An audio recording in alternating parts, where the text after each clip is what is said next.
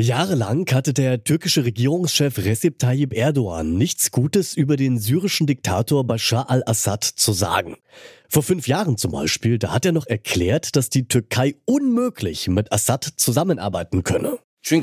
Denn, ehrlich gesagt, ich sage das ganz deutlich, ist Bashar al-Assad ein Terrorist, der auf Staatsterrorismus zurückgreift. Wir können nicht zulassen, dass Assad weiter in dieser Position bleibt. Doch jetzt scheinen sich die Türkei und Syrien wieder anzunähern. Denn am Dienstag, da haben sich die Außenminister beider Länder bei einem Gipfel in Moskau getroffen und Gespräche geführt. In unserer Themenwoche vor den Wahlen in der Türkei, da schauen wir uns das mal genauer an. Warum kommt diese Annäherung ausgerechnet jetzt? Und wie hängen die Wahlen in der Türkei damit zusammen? Ich bin Til Schibitz. Moin.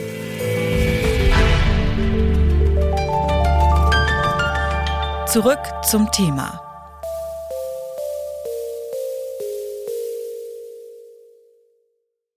Der türkische Staatspräsident Recep Tayyip Erdogan und der syrische Diktator Bashar al-Assad galten lange als Freunde. Sie sollen sogar einmal zusammen im Urlaub gewesen sein. Doch dann hat der syrische Bürgerkrieg die beiden entzweit. Jahrelang hat die Türkei die syrischen Rebellen in ihrem Kampf gegen das Assad-Regime unterstützt. Aber in den vergangenen Monaten ist die Funkstille wieder aufgebrochen. Im Dezember haben sich zum ersten Mal seit elf Jahren auch die Verteidigungsminister beider Länder getroffen. Und am Dienstag sind dann die Außenminister der Türkei, Syriens, Russlands und des Irans in Moskau zusammengekommen.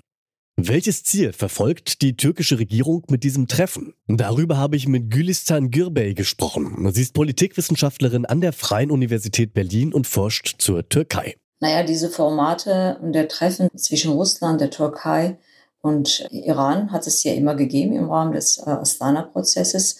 Und teilweise wurde auch Syrien dann auch immer eingebunden. Es geht insgesamt darum, aus türkischer Sicht zwei Ziele durchzusetzen. Erstens äh, diesen offiziellen Kontakt, den die jetzige Regierung unter Präsident Erdogan erneut aufnehmen will, voranbringen mit dem Ziel, mittel- und langfristig die syrischen Flüchtlinge, die in der Türkei leben, circa vier Millionen, nach Syrien zurückzuführen. Und ein weiteres wichtiges Ziel ist, das kurdische Autonomiegebiet unter der Führung der Demokratischen Unionspartei, der PED, tatsächlich zu zerstören, und zwar in gemeinsamer Arbeit mit, mit dem Regime selbst. Also Sie haben es jetzt schon angesprochen, weil in Syrien inzwischen seit vielen Jahren Bürgerkrieg herrscht, sind eben viele Millionen Syrerinnen und Syrer in das Nachbarland in die Türkei geflüchtet. Wie ist denn die Stimmung gegenüber den syrischen Geflüchteten in der Türkei? Inzwischen ist die Stimmung innerhalb der türkischen Gesellschaft gegen die Flüchtlinge umgekippt. Dies hat sehr viel damit zu tun, dass die wirtschaftliche Lage in der Türkei sich sehr stark verschlechtert hat. Die Hyperinflation, die Arbeitslosigkeit, die teuren Lebensmittelkosten hat sozusagen die Armut unter der Bevölkerung massiv verstärkt. Nach Angaben des türkischen Statistikinstituts leben derzeit 60 Prozent der Bevölkerung unter der Armutsgrenze.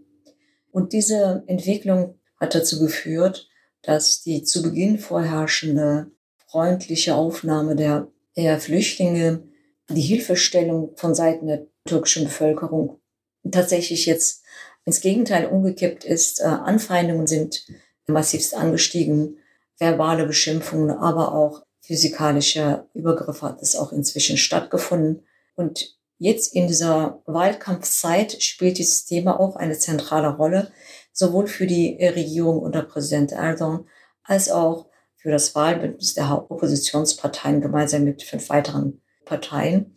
Lassen wir uns doch das gerne mal anschauen. Also noch vor ein paar Jahren, da hat Erdogan ja Assad als Terroristen und als Mörder bezeichnet und jetzt spricht er plötzlich von einem neuen Friedensprozess mit Syrien. Warum passiert denn diese Annäherung, die zwischen der Türkei und Syrien genau jetzt? Hängt das mit der Wahl zusammen?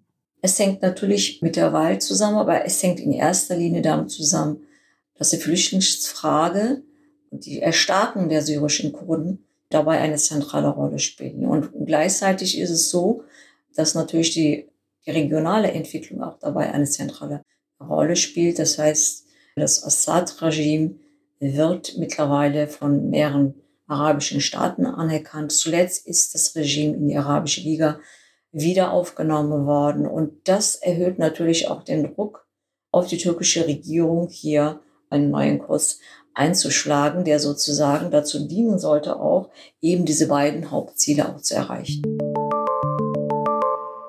Erdogan will im Wahlkampf eine Lösung präsentieren, um die vielen syrischen Geflüchteten im Land wieder loszuwerden. Aber auch der gegnerische Präsidentschaftskandidat Kemal Kilicdaroglu möchte mit dem Assad-Regime über eine Abschiebung der Geflüchteten verhandeln. Er spricht dabei stets von einer freiwilligen Rückkehr und möchte dafür mit westlicher Unterstützung eine Infrastruktur in Syrien aufbauen. Ein unrealistischer Ansatz, wie Gülistan Gürbey findet. Ist es also für den Umgang mit den syrischen Geflüchteten egal, welche Partei am Wochenende gewinnt? Ja, im Grunde genommen kann man sagen, dass es für die keinen großen Unterschied macht, weil alle wollen sozusagen sie zurückführen nach Syrien, ohne dass da jetzt eine politische Veränderung in Syrien stattgefunden hat. Deswegen ist die Angst innerhalb der Flüchtlinge in der Türkei auch massiv gestiegen. Aber nochmal, die Tatsache, beziehungsweise die Frage, wie realistisch dieser Umsetzung sein wird, ist dahingestellt. Es wird vor allen Dingen nicht einfach werden, so diese Versprechung einzulesen. Im Moment ist es eben Wahlkampf und da geht es darum, für beide Seiten dieses Thema zu instrumentalisieren, um eben Wählerstimmen zu bekommen. Laut Gülistan Gürbey verfolgt die türkische Regierung mit der Annäherung an Syrien auch ein außenpolitisches Ziel. Das kurdische Autonomiegebiet Rojava im Nordosten Syriens zu zerstören. Und zwar zusammen mit dem syrischen Regime.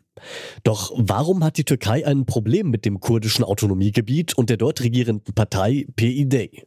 Weil aus Sicht der türkischen Regierung die PID quasi eine Ableger der PKK ist und sieht dieses ganze Projekt von Autonomie als ein Projekt der PKK und die PKK ist als Terrororganisation eingestuft seitens der Türkei, aber auch seitens der Europäischen Union Deutschland zum Beispiel, aber auch der Vereinigten Staaten.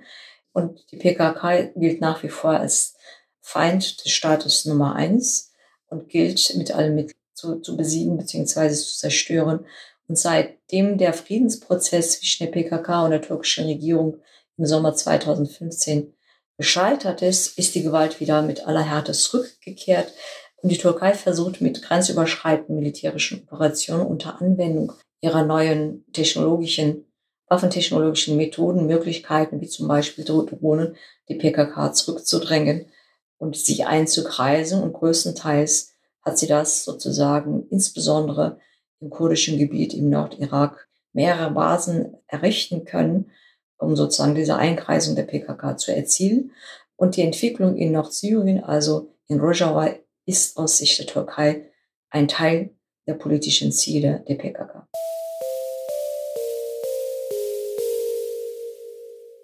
Vom Terroristen zu einem potenziellen Partner.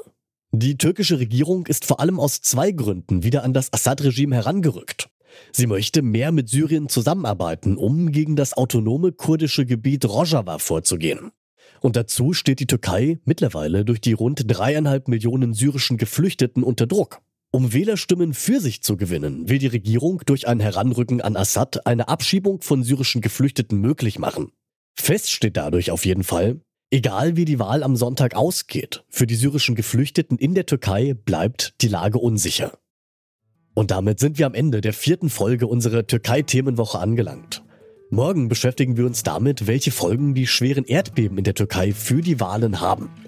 An der Folge von heute mitgearbeitet haben Jana Laborens, Amira Klute, Alia Rentmeister und Lars Fein.